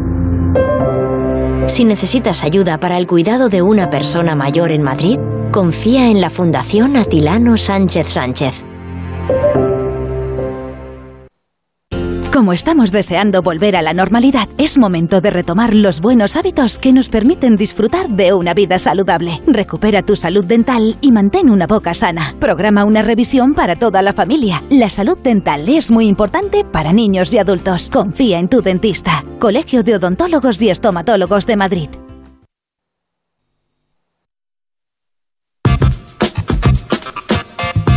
En Onda Cero, Julia en la Onda, con Julia Otero. Y con Santi Segurola, con Lorenzo Caprile, con Antón Reixa y por supuesto con mi compañera Nuria Torreblanca. Son las 6 y 35 minutos, uno menos en Canarias, nos quedan 20... 25. 20 minutos de programa, 20, ¿vale? 20, lo, digo, venga. lo digo porque en 20 minutos tenemos que conocer Venga. a Elena Ferrante, ¿vale? Ah, tenemos que hablar de siniestro total.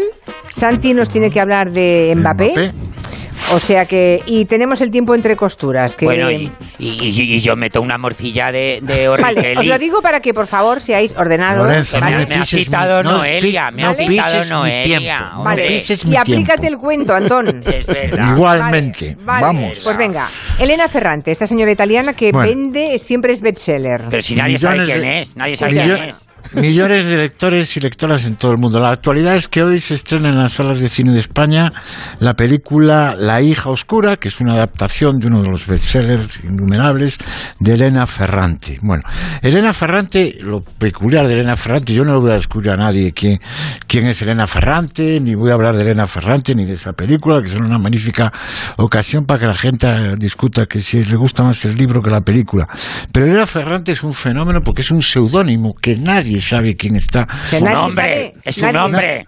No, Como no se Carmen sabe. Mola, un hombre. No, no se sabe si es un hombre o es una mujer. Solo sabemos que nació, que nació en el año 43, que nació en Nápoles, que actualmente vive en Turín. Se hicieron varios mm, intentones, intentonas de, de revelar qui- quién era, pues todas han sido desmentidas por la realidad. y desde el 2002, en que publicó Los días de abandono, es un bestseller imparable en todo el mundo, fundamentalmente por la saga que comienza con la chi- genial y la, la amiga genial. Eh, bueno, esto es un fenómeno de masas increíble y esta O mujer sea, no hay, foto de, no hay fotos no de ella fotos o de nada, solo- no la, no la ha entrevistado ni Máximo Pradera, o sea que eh, solo, solo contesta entrevistas por, por mail y habla únicamente de su, de su literatura. Podemos, hay, un, hay un documental curioso que se llama Un fenómeno llamado Elena Ferrante, tenemos por ahí Sí. creo que el tráiler, que es curioso porque hace un documental sobre alguien que no puede salir y no se sabe quién es, es curioso. Ahí hablan sus lectores, por ejemplo, habla Hillary Clinton, Saviano, etcétera. Pues yo a he traído... espera, vamos a escucharlo. Vamos a escucharlo. Have started reading, and it's just hypnotic. Is es Neapolitan Hillary, esta. novels by Elena Ferrante. Hillary hablando de Elena Ferrante. Elena. Ferrante.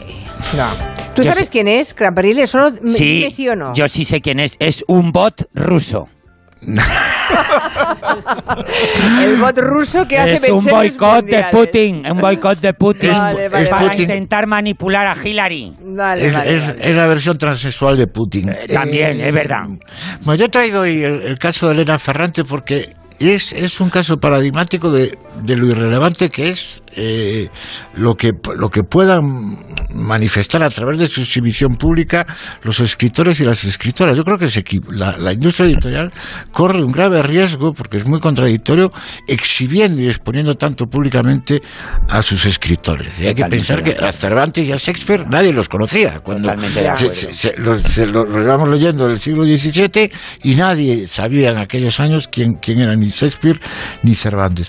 Digo esto porque porque se producen efectos contradictorios. Yo, por ejemplo, confieso aquí que tengo un prejuicio terrible. Yo adoré a Vargas Llosa, pero que Vargas Llosa primero se hizo de derecha, se, se, se postuló a la presidencia de Perú, luego ya ha llegado al extremo de ser un personaje de la revista del corazón. Se casó Soy con la Prilly, se casó con la Prilly. es- bueno, soy incapaz de leer a Vargas Llosa y reconozco que es un error. A mí un tipo que me conmocionó. error, con- claro. En, en mi adolescencia me conmocionó con, con, con Pantaleón y conversación la- en la catedral. con- aquello- aquel libro para mí fue iniciático. Y Pantaleón en las pos- visitadoras, a mí, el mío. eh, es otro, otro muy bueno. Eh, y en positivo voy a, poner, voy a poner otro ejemplo que Julia conoce bien. Y si yo, por ejemplo, es imposible que no me guste un texto de Manolo Rivas, porque lo conozco tanto, lo he visto tantas veces y he hablado tanto con él, que cuando leo algo de él siento que me lo está susurrando a él al, al oído y me quedo subyugado. ¿no?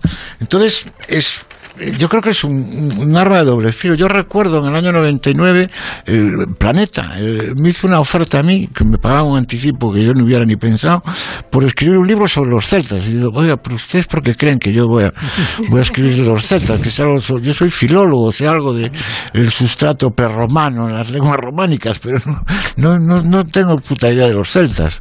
Bueno, al final no lo hice el libro, pero la contestación me dice, sí, pero que eres cantante, eres medianamente conocido y darás muchas entrevistas. nunca nunca escribí ese libro. Ya. Bueno, bueno, No, es pero verdad, luego... pero es verdad que cuando los, los escritores promocionan libros están en todas partes, es verdad. Sí, sí, sí, Eh, sí, es una exhibición fuerte. sí.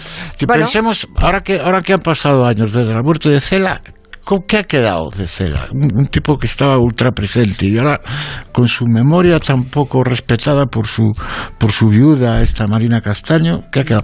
Peter Hanke, un monstruo de la literatura alemana, hizo unas manifestaciones no proserbias, no, no pro Milosevic, sino contra los bombardeos sobre Serbia y dejó casi de- deshereditado en el mundo, en el mundo entero. Umbral, un gran periodista, una columna diaria en el mundo y sus novelas, sin embargo, apenas se vendían.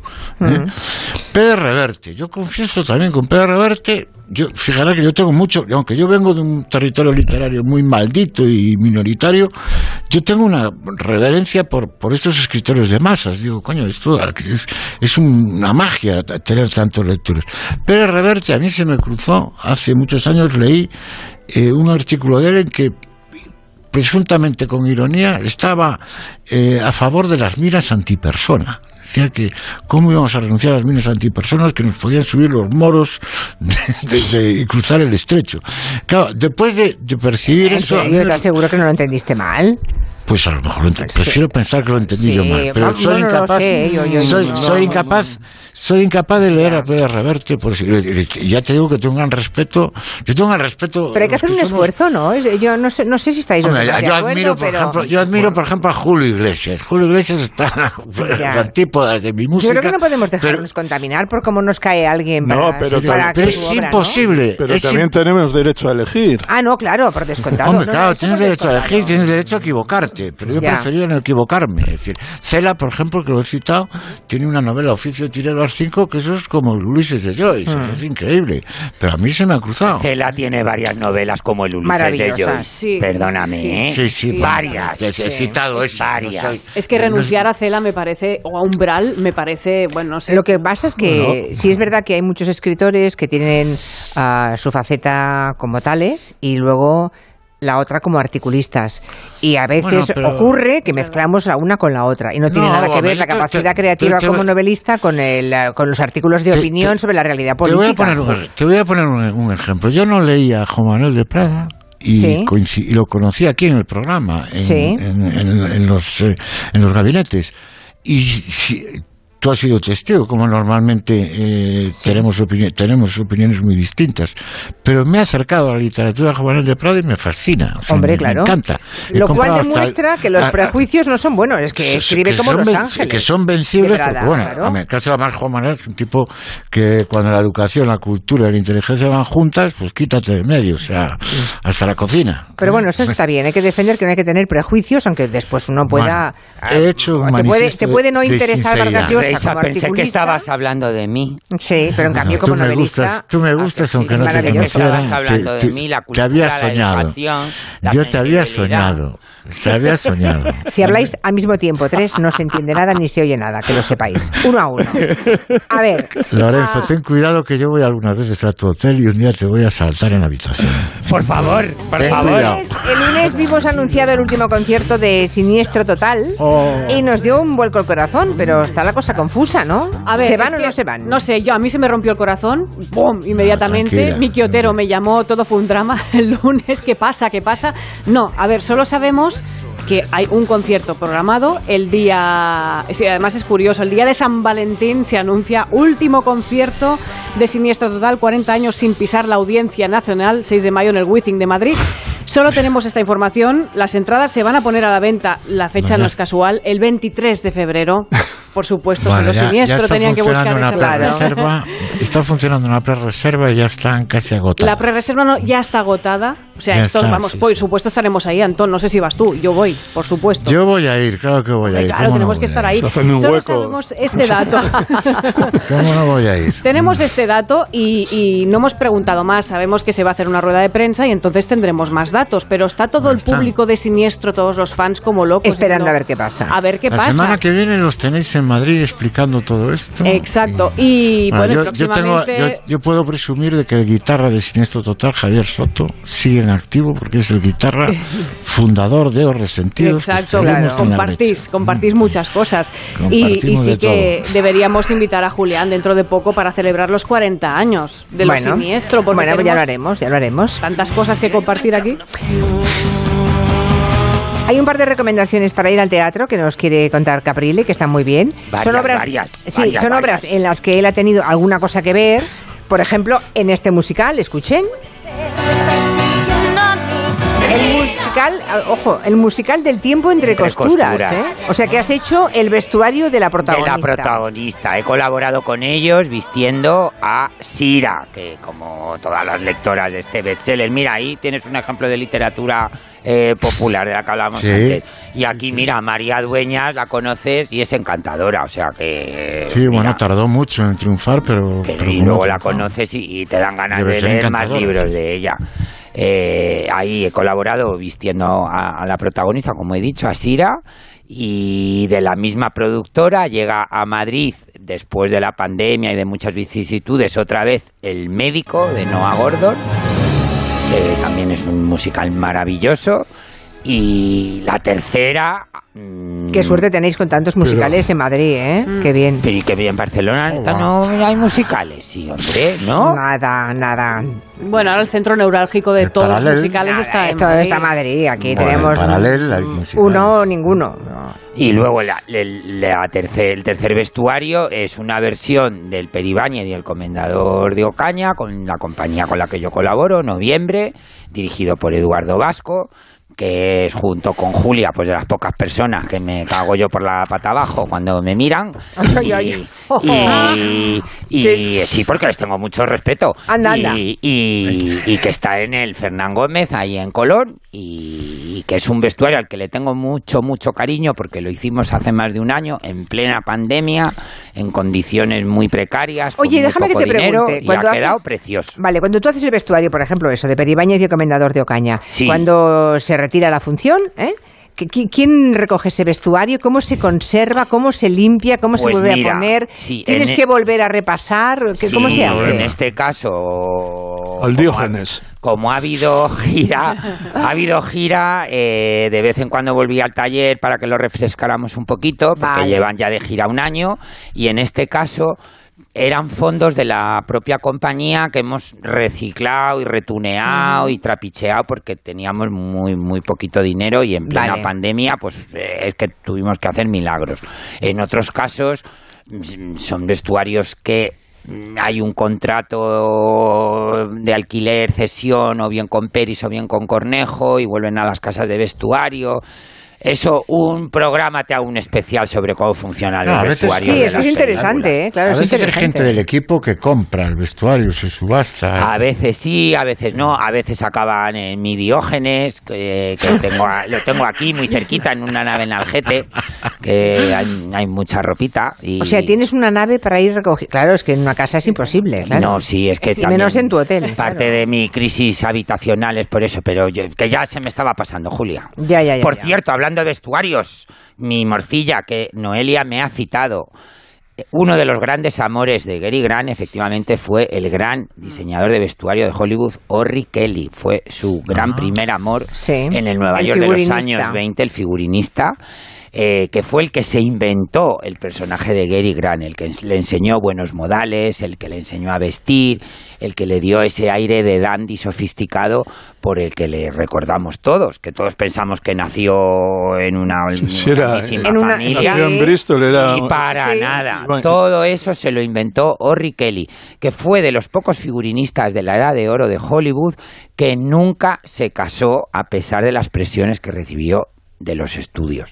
En- a- a- ahí su antagonista fue eh, Gilbert Adrian, el otro gran figurinista de esa época, al, el que sí se casó, no recuerdo ahora el nombre de una actriz que era además lesbiana, y que sí pasó por el aro del, del O Star sea, como. Bárbara, como Bárbara Stanwyck y Robert. Efectivamente, Orry Kelly se mantuvo coherente hasta el final y de hecho, al final de sus vidas, eh, escribió unas memorias que a fecha de hoy siguen inéditas y como era bastante claro y bastante, en fin, sin pelos en la lengua en todo lo que se refiere al Star System y a su relación con Gary Grant, ninguna editorial se las quiso publicar. Vaya, y siguen siendo inéditas. Siguen sin siendo inéditas. Horry Kelly, para todos los oyentes, su película más conocida, que creo que se llevó el Oscar, es nada más y nada menos que Con faldas y a lo loco. Le dieron el- el Le Oscar dieron el Oscar. por el merecidísimo. Mm. merecidísimo. Bueno, pues nos quedan apenas bueno. tres minutitos, así que a ver si nos comenta mm, Santi ¿Segurola? Segurola. Sí, Santi, ¿qué, qué va a ser de, de Mbappé? Porque en las últimas horas parece que le han ofrecido a la madre y a la gente un contrato de mucha pasta, ¿no? Yo creo que el ¿Tú qué crees? ¿Que se queda o no se queda en Madrid? Yo creo que el contrato de Mbappé con el Real Madrid está en una caja fuerte, hecho ya ante notario, porque es lo que generalmente ha hecho Florentino Pérez con esos fichajes eh, estruendosas, pues, eh, Cristiano Ronaldo y sobre todo Figo. Eh, fichajes en los que ya se sabía que lo iban a fichar y que tardaron un año en llegar. Y me parece que estamos en algo parecido. El otro día se produjo una- un caso bastante interesante y es que el jugador que destrozó al Real Madrid era el jugador amado por el Real Madrid. Estas cosas pasan en el fútbol. O sea, el que te destruye Resulta que es al que deseas y no te importa que te destruya un poco. Bueno, eso también pasa en el PP últimamente, ¿eh? no solo en el fútbol, pero bueno. En cualquier caso, eh, está claro que en ese partido, en el partido del otro día, Real Madrid-Paris Saint-Germain, se hubo una especie de paso de testigo, de cambio de testigo simbólico en un partido.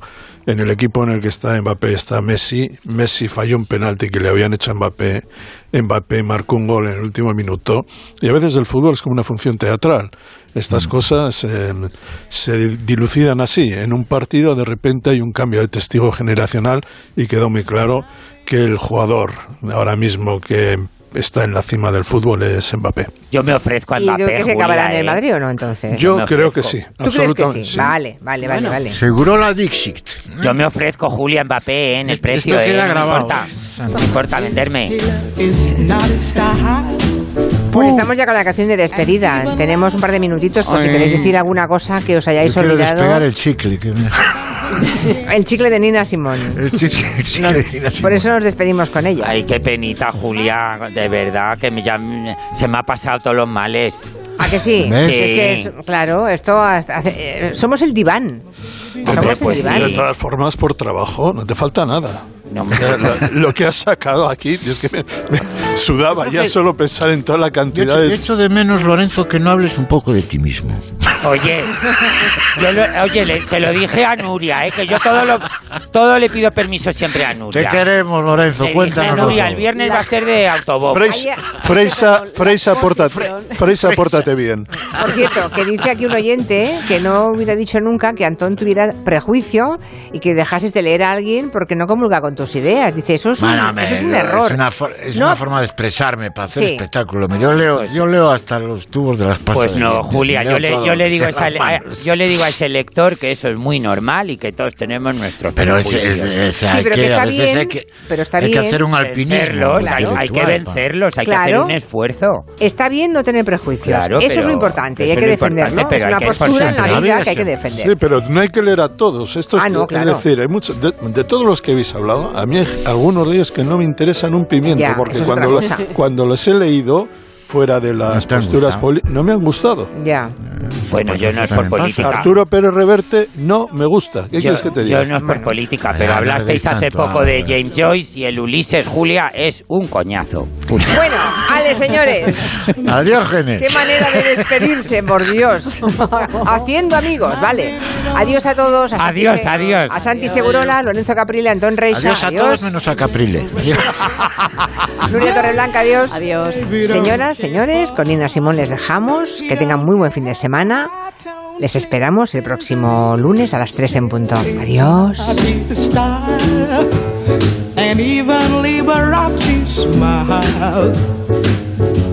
Something he can't see is something he can't see. I wonder what's wrong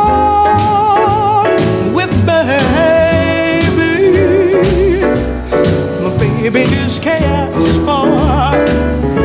My baby just cares for. My baby just cares for me.